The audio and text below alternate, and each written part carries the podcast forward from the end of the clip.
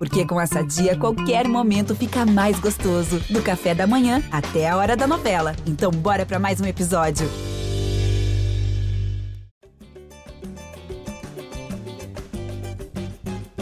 Alô, você ligado no GE Flamengo, podcast dedicado a todo torcedor rubro-negro. Eu sou o Jorge Natan e estou no comando aqui da nossa edição de número 192, que é mais olhando para o sábado que vem, a final da Copa Libertadores, do que para o empate do Flamengo com o Grêmio em 2 a 2 na Arena, lá em Porto Alegre, que a princípio seria apenas um detalhe, mais um teste, mais um jogo para passar o tempo aí da galera rubro-negra ansiosa por essa decisão em Montevideo, só que acabou sendo motivo de reclamação, de decepção, de críticas mais uma vez a Renato Gaúcho.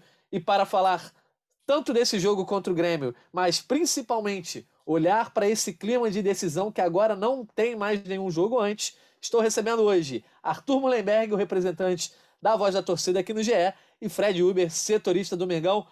Arthur, a princípio todo mundo achou que ia ser uma terça-feira tranquila, a gente ia só se distrair ali vendo o Flamengo, e aí quando vem aquele segundo tempo, a torcida acaba o jogo irritada, xingando o Renato Gaúcho. Como é que foi para você essa terça pré-final, Arthur? Bom dia, Natan. Bom dia, Fred, galera que está ouvindo. Meu amigo, é, foi uma decepção, né? Porque a gente vinha num clima de muita empolgação, já desde o embarque do Flamengo lá para o Sul. E ontem aconteceu aquele negócio que é totalmente, cara, indescritível a atitude do nosso treinador Renato Gaúcho diante do seu velho seu velho clube, né? Foi uma coisa, a gente via ali que o cara estava atormentado, a cara que ele fazia, cada gol do Flamengo, parecia que ele estava tomando gol do, do time do, do Jesus, sabe? É um negócio, tipo, o coração traiu o Renato Gaúcho. E a torcida percebeu a traição, se sentiu chifruda e está revoltada, com toda razão. Né? Agora, eu não, não sou ninguém para dar conselhos de vida, mas eu digo o seguinte, cara: eu acho que os, os grandes homens eles colocam esses contratempos do lado, vão ao Montevidéu, ganham a Libertadores e cultivam a vingança para depois resolver essa parada, porque não pode ficar assim.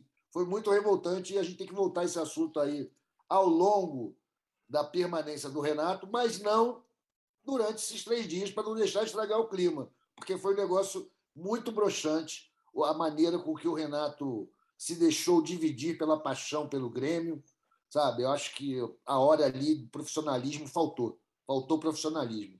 Tem que ser Flamengo, meu irmão. O jogo estava ganho. E até por ter resolvido muito cedo, acho que a galera deu uma brochada, é, enfim. Importante agora é apagar isso temporariamente e ir para Montevidéu. Já estamos lá de corpo e alma. Né? Agora é ganhar essa Libertadores, cara. É só isso que importa. O Renato a gente vai resolver depois. É isso. Fred Uber, você que está aqui como jornalista, o Arthur já deu a visão do torcedor, não tem como a gente falar muito, né? Inclusive, isso foi tema de polêmica aí na entrevista coletiva do Renato, né? Ele foi perguntado se de repente o Flamengo teria aliviado, ele se irritou, disse que era profissional, então a gente não vai acusar de nada, mas o torcedor não tem esse limite e ele está acusando o Renato Gaúcho de ter recuado o time, de ter facilitado as coisas para o Grêmio que estava com um jogador a menos saiu perdendo de 2 a 0 e conseguiu buscar um empate aí que pode ser importante para o Grêmio na permanência na Série A. Mas, Fred, a questão é: o Renato fez a única coisa que poderia levá-lo a ser criticado antes da final, né? Acabar com o clima de otimismo que vinha, que era justamente, digamos, ter uma postura de, é, pouco corajosa, para não dizer covarde, ao recuar o time depois de estar vencendo por 2 a 0 com aquele gol que saiu imediatamente depois do segundo.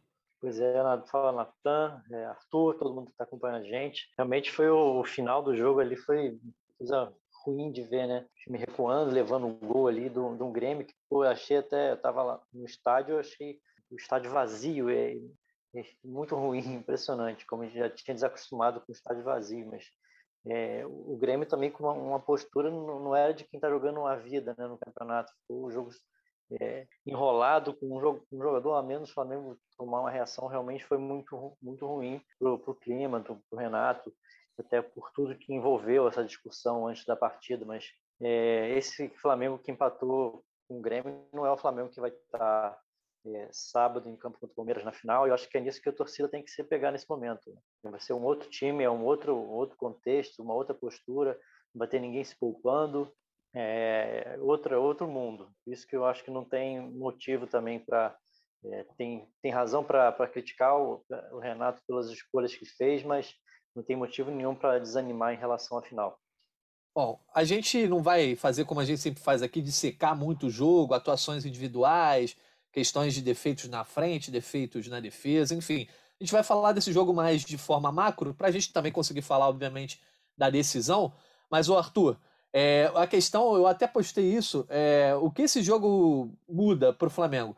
Na verdade, não muda nada para sábado, né? Porque não era o time que vai jogar sábado, então não tem nem como você tentar espelhar algum tipo de, de atuação, algum tipo de postura para a decisão contra o Palmeiras. Também não muda nada para o campeonato, porque o Galo acabou tropeçando diante do Palmeiras, o Flamengo tropeça diante do Grêmio também.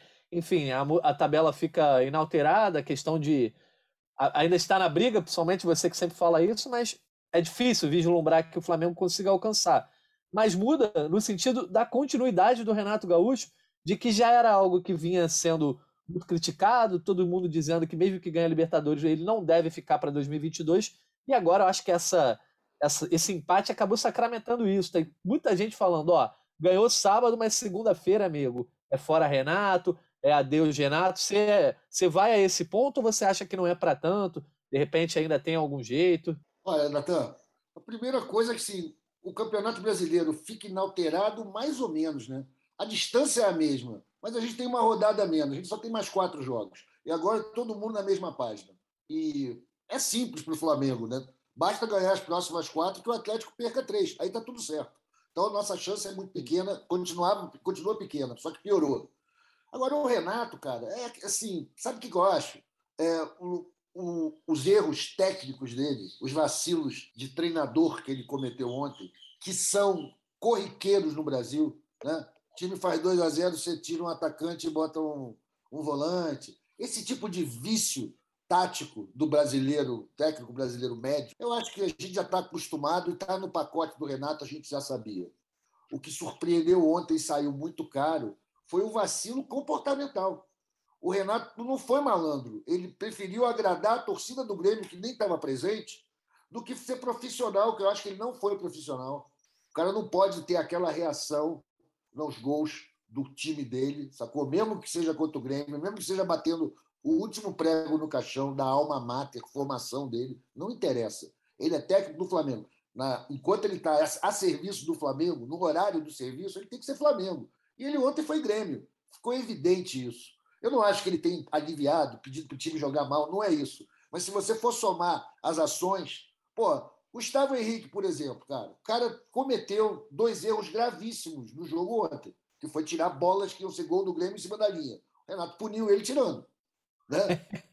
Porra, o Vitinho fez dois gols, tava rodando pra caramba. Punido, tirado, para entrar Pires na morta, para fechar a casinha num jogo que estava 2 a 0 Me explica isso. Tem explicação. É óbvio que o Renato ontem era uma criatura atormentada, com o coração dividido.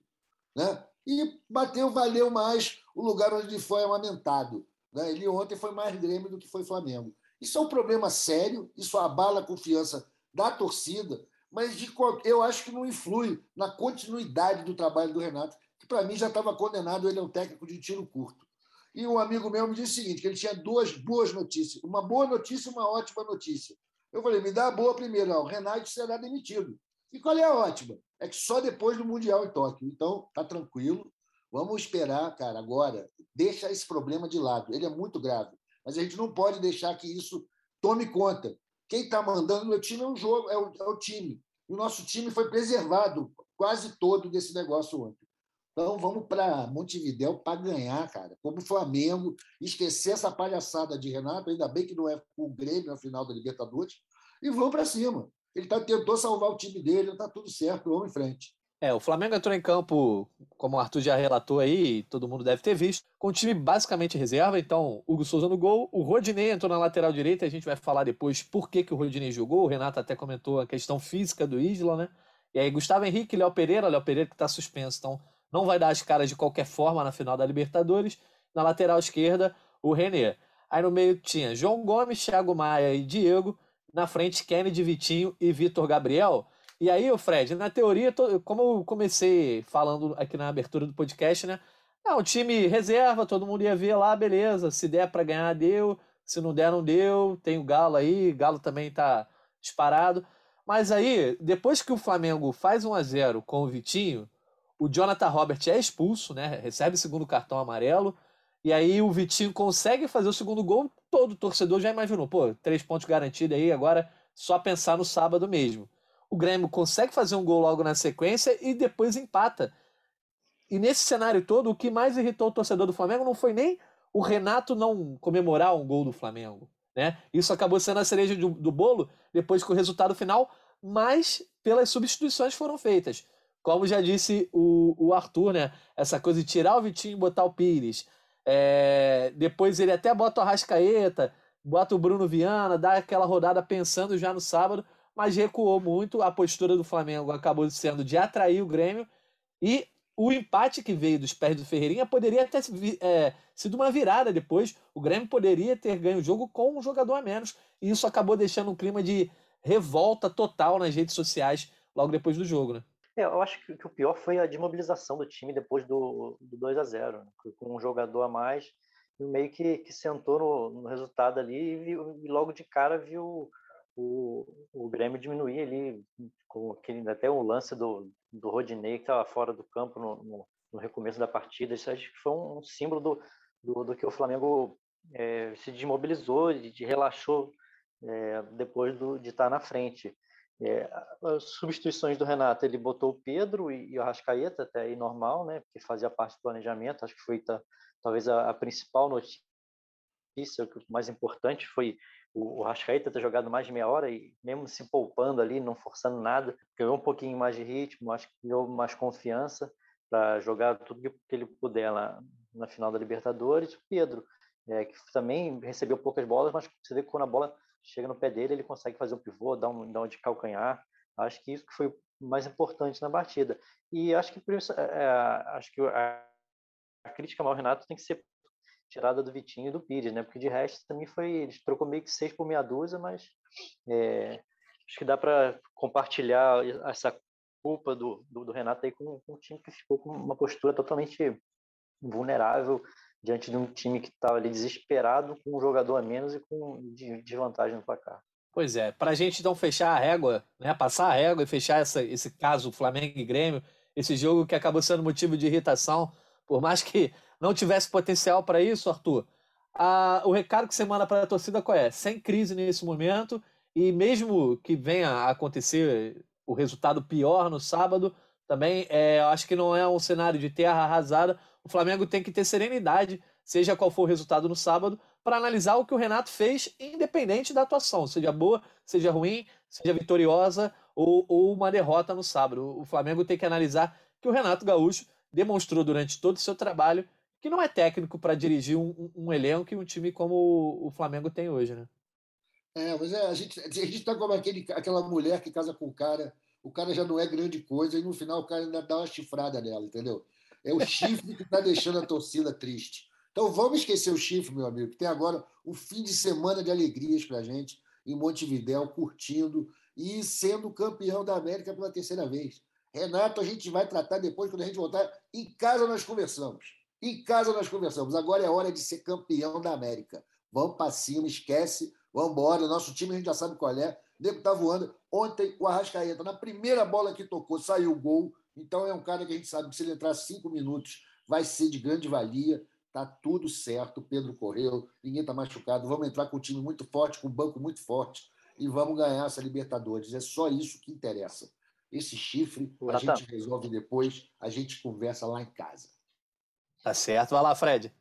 É, até numa. Fiz uma, uma entrevista com o Marcos Braz, que, que entra agora, hoje ainda no, no Globoesporte.com, lá no, na nossa página do, do Flamengo.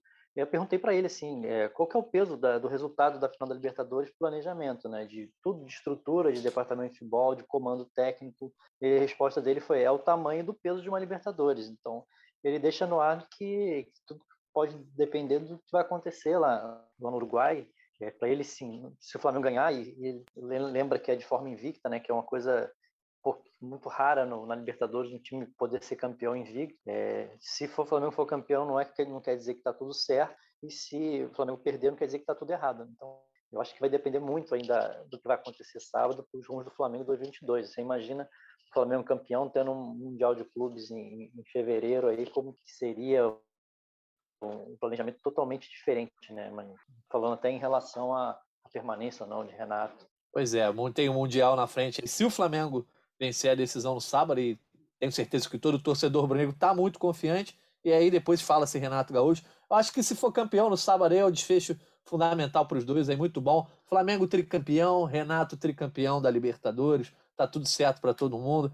Mas enfim, já que a gente está falando sobre isso, a gente então vai começar a olhar já para Montevideo. Já tem gente chegando lá, já tem muito torcedor do Flamengo no Uruguai. Inclusive, o Flamengo está a caminho, nesse momento que a gente está gravando aqui, no final da manhã de quarta-feira, o Flamengo está no ar, né, viajando para Montevideo. E quem está aguardando o Flamengo em Montevideo nesse momento é a equipe do GE e da Globo, que está lá na capital uruguaia, que é o Caio Mota, o Eric Faria e o Ivan Halp, que é produtor da TV Globo. E eles mandaram um grande de um boletim aí, dando essa noção de como foi chegar a Montevideo, como é que está o clima lá, essa coisa do compasso de espera pela chegada do Flamengo, que chega já nessa quarta e depois já treina e fica em preparação até que sábado disputa aí o Caneco com o Palmeiras. Então vamos lá. Caê, Eric, Ivan, podem soltar a voz aqui no GE Flamengo. Fala rapaziada do podcast GE Flamengo. Estamos aqui direto de Montevidéu, na expectativa da chegada do Flamengo ainda, mas provavelmente quando você escutar esse trecho, o Flamengo já estará na capital uruguaia para a final da Libertadores. Chega com boas notícias vindas do departamento médico. Pedro entrou, demonstrou desenvoltura. Rascaeta também participou de bons lances. Bruno Henrique já falamos aqui algumas vezes que não preocupa, mas o saldo dessa partida contra o Grêmio é muito mais uma pressão ainda maior acima de apenas um nome, Renato Portaluppi, Renato Gaúcho. Muitas críticas ao comportamento dele, às decisões táticas dentro de campo no decorrer da partida, decisões recorrentes, é bom pontuar aqui. Renato já tomou a mesma é, decisão, a mesma atitude em jogos onde estava ganhando e recuou a equipe e foi punido por isso algumas vezes repetiu o erro. Também acho que é bom a gente pontuar aqui que não teve nada de, de aliviar ou de entrega para o Grêmio, a gente tem que confiar e acreditar, e eu acredito na correção e na lisura dos profissionais, o Renato jamais faria isso. Foi um erro, acho que é até pior que tenha sido um erro mesmo cometido por ele, que ele já cometeu outras tantas vezes. Mas falando um pouco aqui de Montevidéu, o clima já começando a ficar bem, bem interessante, bem gostoso de final de competição. É, muito mais torcedores do Flamengo do que do Palmeiras, acredito eu, que ali atrás dos gols, que são os setores destinados aos clubes, vai estar lotado, mas a parte mista vai ser de imensa maioria rubro-negra, diria aí que dois terços do estádio estará de vermelho e preto. Estou aqui com meus amigos Eric Faria e Ivan Halp, pedi uma palhinha deles também para o podcast GE Flamengo, primeiro com o Ivan, aqui que está acompanhando bastante também toda a movimentação, a gente está indo agora lá para o hotel do Flamengo. E aí, Ivan, o que, que você tem sentido desses primeiros dois, três dias de movimentação aqui em Montevidéu. É, e aí galera, tudo bem, beleza? Falamos aqui direto de Montevidéu. É, é o que você falou, né? Acho que a, a primeira impressão que fica aqui é de muito rubro-negro na cidade.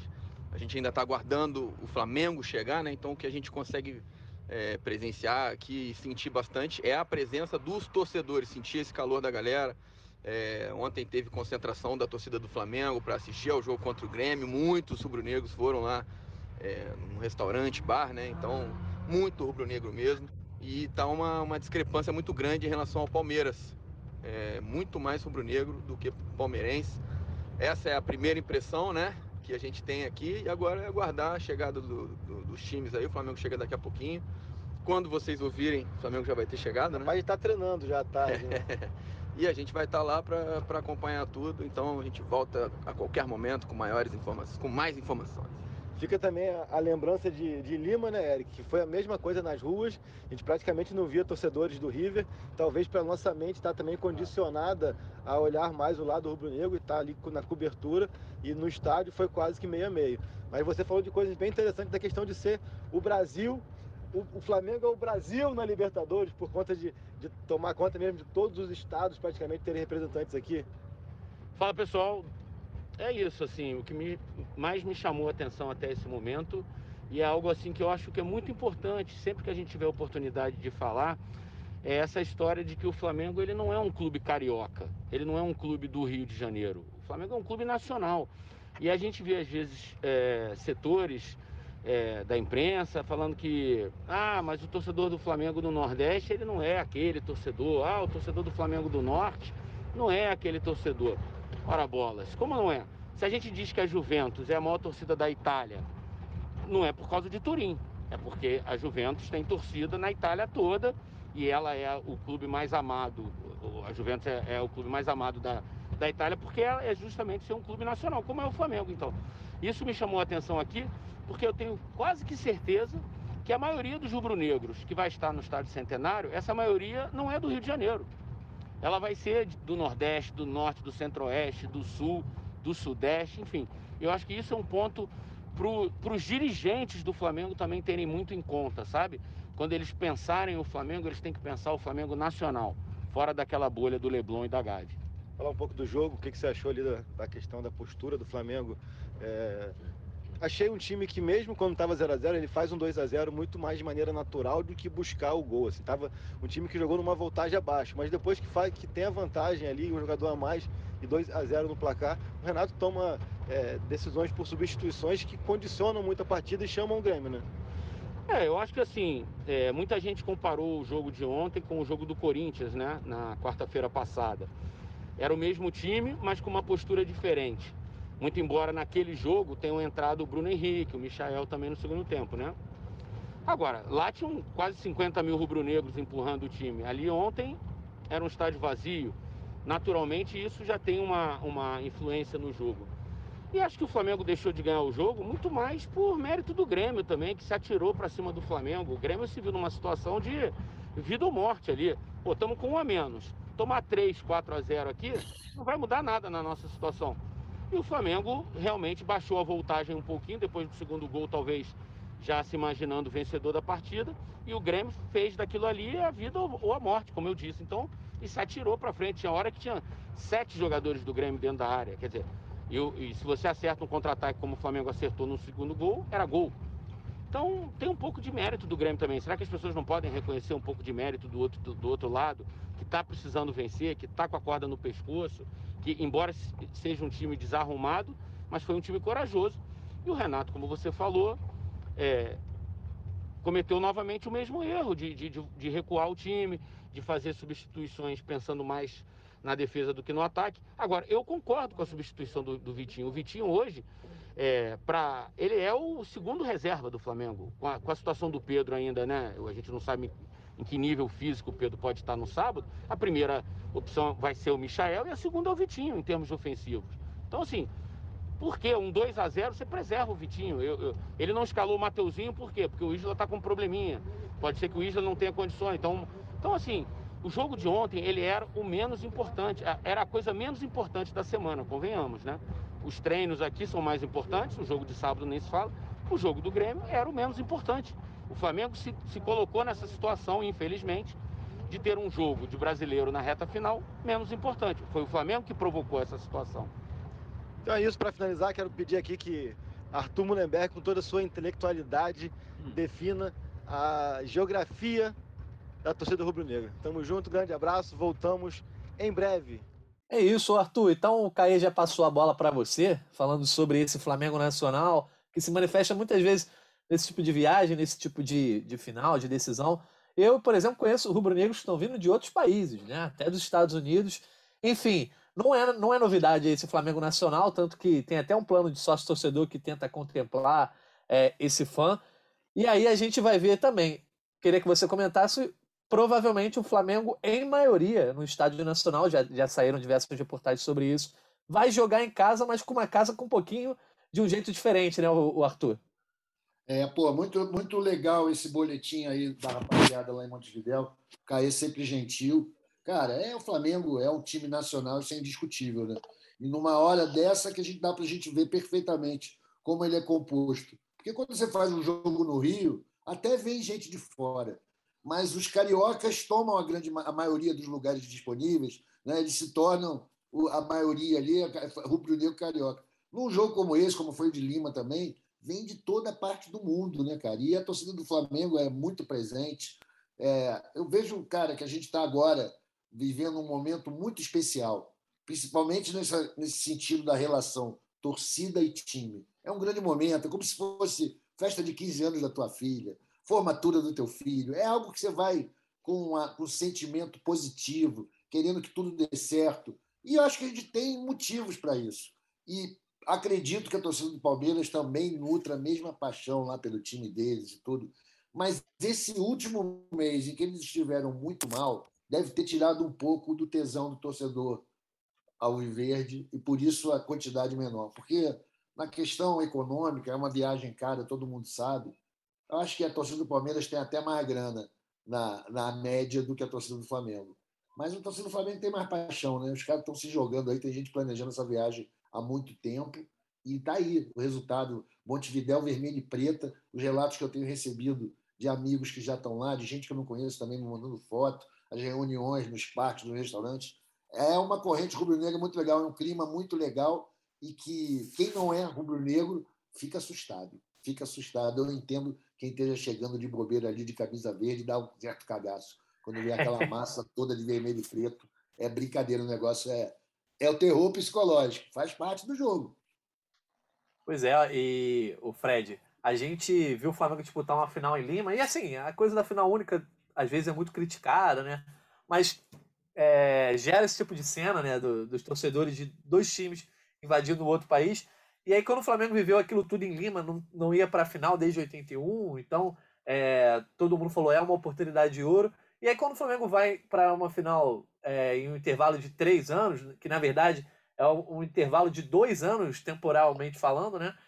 É, muita gente acha, ah, de repente a torcida não vai tão empolgada como foi para Lima, já foi campeã há dois anos, já viveu uma final, já viveu isso tudo. E não, a gente vê muita gente fazendo loucura, uma viagem caríssima, em tempos de pandemia está até mais difícil, né? É, exige uma série de outros gastos, e a torcida do Flamengo ainda assim fazendo o mesmo esforço que a gente viu em Lima, que tinha todo um fator histórico ligado é, a um jejum de finais e, e, e, daquele clima. E agora que faz só dois anos que o Flamengo estava na final, a torcida tá nem aí. Eu, inclusive, conheço um monte que foi a Lima e fez questão de gastar um dinheiro para estar de novo em Montevideo agora. Ah, com certeza. E foi, eu, eu tive na, agora na saída do hotel aqui em Porto Alegre pro, do Flamengo para o aeroporto, foi, tinha umas 30 pessoas, assim, torcedores, foi legal, tinha gente de tudo que é lado, dando apoio para os jogadores, com, conseguiram chegar até bem perto dos jogadores, tirando foto e tal, foi, foi legal. e sempre, sempre tem gente do norte, nordeste, centro-oeste, todos os lugares do Brasil, muita gente do sul também. É, foi muito interessante, assim, é, é, acho que como você, em Lima, é, até, até, conversando com as pessoas que, do, do, próprio Flamengo, eles acreditam que o clima está mais tranquilo do que estava em Lima, que era uma pressão enorme por, por, tanto tempo que o Flamengo não chegava numa decisão de Libertadores. O pessoal do Flamengo acredita que a pressão vai estar menor, que os jogadores vão estar mais relaxados, até os próprios funcionários, todo mundo da, de, do departamento de futebol, um pouco mais tranquilos, que já passaram por isso, mais experientes, até para é, lidar melhor com essa, com, esse, com essa ansiedade, com tudo. Tá certo. Falando em torcedor, o Arthur, eu pedi lá nas redes sociais para a galera que já tivesse Montevideo se manifestar e aí a Giovana apareceu para falar aí sobre como foi a viagem dela, que ela não está sozinha. Então, uma história legal até de botar aqui, ela mandou um áudiozinho, porque ela foi para Punta del Este com outras 16 pessoas, estão numa mesma casa. Vamos ouvir então o relato da Giovana, como é que foi essa coisa de chegar já no Uruguai e agora está no compasso de espera para sábado. Oi, Jorge, tudo bem? Primeiro, desculpa a voz, é, a gente se reuniu no Box Garden aqui em Punta para ver o jogo ontem. A cidade está bem cheia. A gente veio em cinco carros do Rio. A gente dormiu em Tubarão, depois seguimos para Punta. É, não foi tanta burocracia para entrar. Não pediram nada impresso, só o RG ou passaporte. É, aquela declaração pode ser por QR Code no celular. O clima aqui está ótimo. Eu só vi flamenguista na rua até agora. O pessoal está muito animado. E a gente vai mandar aqui o pessoal da Flapef e vai mandar um apoio para o nosso time. Oh, vamos ser trimengo. Vamos ser trimengo. Vamos ser trimengo. Oh, vamos ser trimengo. Valeu, galera. Vamos buscar esse título, hein? Ô, Arthur, quarta-feira pela manhã ainda, três dias antes da final aí, a gente tem quinta, sexta, depois o sábado. Já não tá muito cedo para estar tá sem voz, não, que nem a Giovana. Obrigado, Giovana, pelo áudio aí. Obrigado para toda a galera que tá em Punta del Este, mas tá um pouco cedo para estar tá sem voz, né? Galera aí tá queimando largada? Não, cara, Giovana guerreiraça, pô, muito legal essa cabeçada dela aí de 16 malucos sair do Rio de carro, muito legal isso. E eu acho que ela justificou logo no começo do áudio dela, dizendo que estava no jogo ontem. Meu irmão, no jogo ontem não tinha torcida lá, mas tinha torcida no mundo inteiro. Eu gritei que nem um desgraçado aqui quando eu vi o que estava acontecendo. Natural que eles estejam nesse estado de rouquidão. E é bom que já vai pegando o ritmo, meu amigo. Tem que ter, é festa todo dia. Hoje é quarta, quinta, sexta, pô, chegar sábado bolado, já para acostumado. Em Lima foi assim. E pô, é o Flamengo, né, cara? É uma oportunidade única de você estar com flamenguistas do mundo inteiro reunidos para conquistar um título importantíssimo. Toda empolgação é justificada. Eles estão certos. Acho que começa melhor quem começa antes. Parabéns, Giovana. tá certo.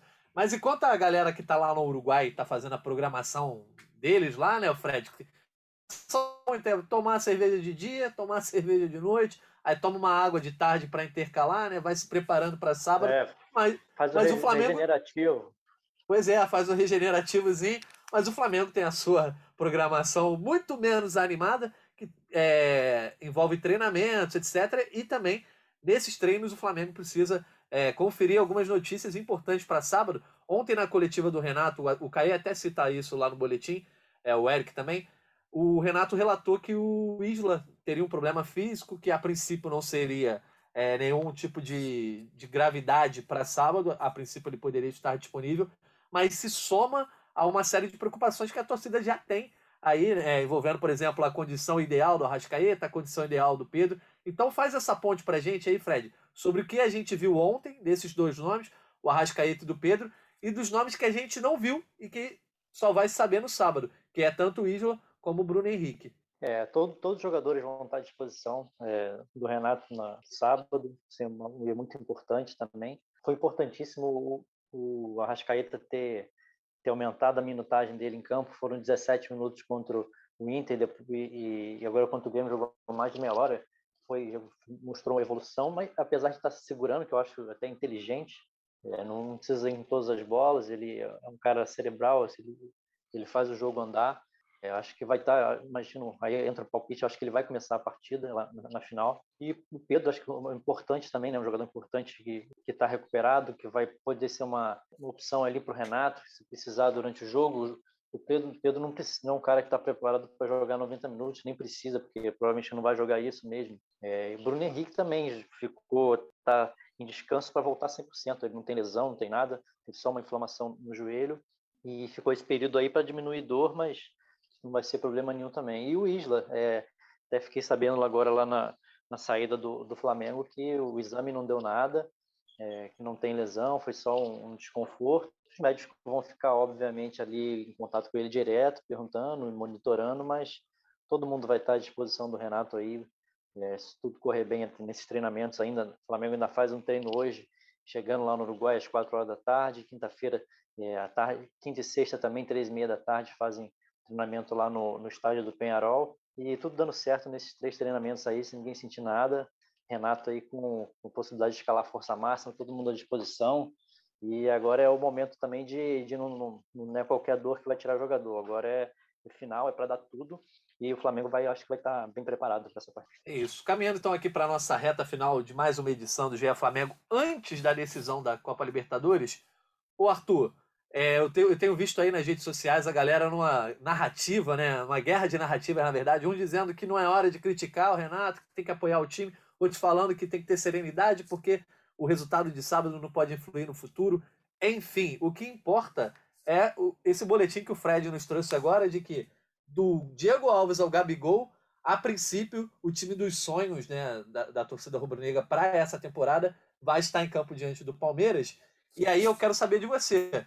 É, tem algum motivo para o, a torcida não estar animada com isso? Foi só um tropecinho diante do Grêmio, mas o, o ideal que o Flamengo, o Flamengo durante esse último mês, um mês e meio, sempre falou: a gente quer estar com os jogadores todos prontos para o dia 27. Então, se nada mudar até lá, o Flamengo cumpriu o seu primeiro objetivo, que era ter todo mundo, né? É isso, pô, a meta cumprida. E o importante dizer aí, cara, que os jogadores, até pelo jogo de ontem, os jogadores que não jogaram, esse time canônico, né, que desde 19 está nos nossos sonhos com algumas pequenas alterações, esse time, pelo jogo de ontem, sabe o quanto ele é importante. Eles devem ter olhado e falado, pô, a gente aí hoje ia deitar, né, cara? Porque o Grêmio estava mortinho, se beneficiou de ter um a menos, né? um a menos para errar, e aí foi isso. Acontece. O time está na ponta dos cascos, todo mundo inteiro, todo mundo com condição, todo mundo com muita vontade e com a moral muito alta, porque eles não perderam ponto para o Grêmio. Esses caras estão zerados. Eles, quando entraram, entraram bem e resolveram. Então, eu vou com. Acho que o Renato faz parte do grupo, mas ele não importa nessa equação, cara. Agora não é hora de ficar perdendo tempo com o Renato. Essa conversa é na volta. Em casa a gente conversa. Agora é para ganhar Libertadores. Vamos em frente. A rede social vai ter de tudo, vai ter nego puto com o Renato até o apito final do jogo, mas é da vida. A gente já foi campeão brasileiro com um técnico que a gente não gostava, que foi com o Senna chamando o cara de burro, mas fomos campeão. Então, tudo é possível. Eu boto, coloco minha confiança no time. A gente tem um time muito bom, acho eu, superior ao do Palmeiras, e a gente é favorito para ganhar essa Libertadores. Vamos para cima dela. Tá certo. Então vamos aqui, fechando a nossa edição de número 92. A gente promete aqui, não, não tem nada combinado, não, nem com o Luciano, que é o cara que manda aqui é, nos podcasts, nem com os setoristas, nem com o Arthur. Então vamos fazer um pacto aqui no ar a gente volta antes da final? Tá combinado? Combinado. Vamos fazer. É só marcar. Tamo dentro. Então, beleza. Combinado, Fred? Combinadíssimo. Vou dar aquela então, esquentada. Enquanto eu tô, é isso, tá falando gente... aqui, o Flamengo acaba de pousar em Montevidéu. Aí! aí. Palma para o piloto. Pro podcast. Viagem tranquila. Piloto, muito bom levou todo mundo em segurança. Então esse podcast não poderia terminar de melhor forma do que você já sabendo, quando está ouvindo aí que o Flamengo está em segurança no palco da final de sábado contra o Palmeiras, 5 da tarde. Fred Uber, você está em Porto Alegre ainda, provavelmente volta ainda nessa quarta-feira. E a escala de sábado já saiu? Você começa que hora, larga que hora? Quer dizer, sábado tem hora para entrar, né? Mas hora para sair não tem. Pois é, ainda, ainda não saiu. Eu acho que eu vou ficar mais na um pós-jogo ali, a gente fizer uma live para a galera, para a gente comentar como é que foi. Vai ter bastante coisa aí para a gente ficar bastante tempo é, envolvido nessa final. É o maior é produtor de conteúdo do Brasil, Clube de Regatas do Flamengo. É isso. Fred, obrigado pela tua participação aí. Então, se você quiser deixar uma consideração final para a galera. É isso aí, galera, que continue esse apoio aí, que, que o time que jogou é, contra o Grêmio não é o Flamengo que vai jogar contra o Palmeiras. E quem, tomara que a gente tenha muito que trabalhar no domingo também. O Flamengo vai chegar ali por volta das 4 horas da manhã é, no Rio de Janeiro e a gente espera que seja com muita festa para a gente fazer cobertura de mais esse momento histórico na, na, na, história do clube. Tá certo, Fred. Muito obrigado. Arthur Mullenberg, mais uma vez obrigado aqui. Sempre um prazer ter você aqui no GE Flamengo. E Arthur, eu quero saber também a tua programação, né? O Flamengo já deu a programação dele, o Fred já deu a programação dele. Tua programação para os próximos dias. No sábado, é para acordar cedo ou é para acordar tarde para guardar energia para uma possível comemoração de. Olha, cara, eu acho que é o seguinte. Primeiro, minha agenda está pesada, porque a gente agora está fazendo live de pré-jogo todos os dias sobre a Libertadores, às 7h45, com o Roberto, o Fred está fazendo também, o Caê, a galera entra lá para a gente esquentar e produzir conteúdo para o Mengão. Eu vou, já estou em ritmo de Libertadores já há uma semana. Então, eu continuo. Tudo para mim é marcado para o sábado. É o grande sábado, 5 da tarde, é o jogo. Minha programação é ver tudo, ler tudo, consumir tudo que aparecer sobre o Flamengo, principalmente para não ficar pensando besteira. Então agora é hora de focar. Já vi as séries todas que eu tinha a ver, agora é futebol. Ontem eu tentei ver um pouco de Champions e não consegui, por causa do jogo que tinha do Grêmio, né? Agora acabou isso. Hoje eu vou ver Champions, eu vou ver tudo, vou ficar ligado em tudo que aconteceu no futebol e, claro, em cada movimento da galera lá em Montevidéu, que tá, a gente está conseguindo acompanhar isso pelas redes sociais, pelo site do Globo Esporte. Tá muito legal, cara. Eu estou muito animadão. E, cara, a minha programação é no sábado acordar cedo, ficar louco rápido, ver o jogo em estado de graça, dar uma descansada depois para a rave lá no Galeão, que vai ser uma rave isso, né? Já sabe, às quatro da manhã, se vai ficar essa festa, vai até às oito. vai ser uma festança no galeão aí do governador, vai tremer. Estamos todos preparados para ser esse campeonato. Vai chegar para a Gávea, vai ser lindo. Abraço para a é galera isso. que está ouvindo. Obrigado pelo convite mais uma vez para participar. Natan, me amarro. Fred, galera aí da produção, valeu. E quem está ouvindo também. Vamos em frente, que o Mengão vai ser tri. É isso, valeu. Então, nesse clima de confiança aí do Arthur, a gente vai encerrando aqui o podcast. Haja água tônica, haja energético aí até sábado para toda a galera rubro-negra. A gente volta antes, tá? Não sabemos ainda o dia, a hora.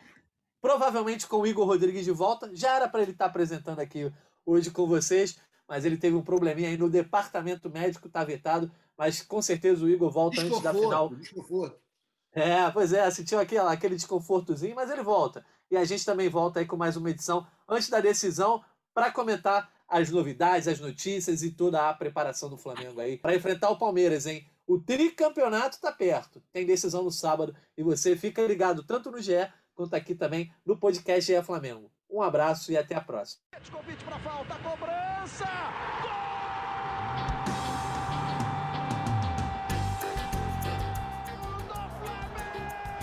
Do rubro-negro, da nação, é o GE Flamengo.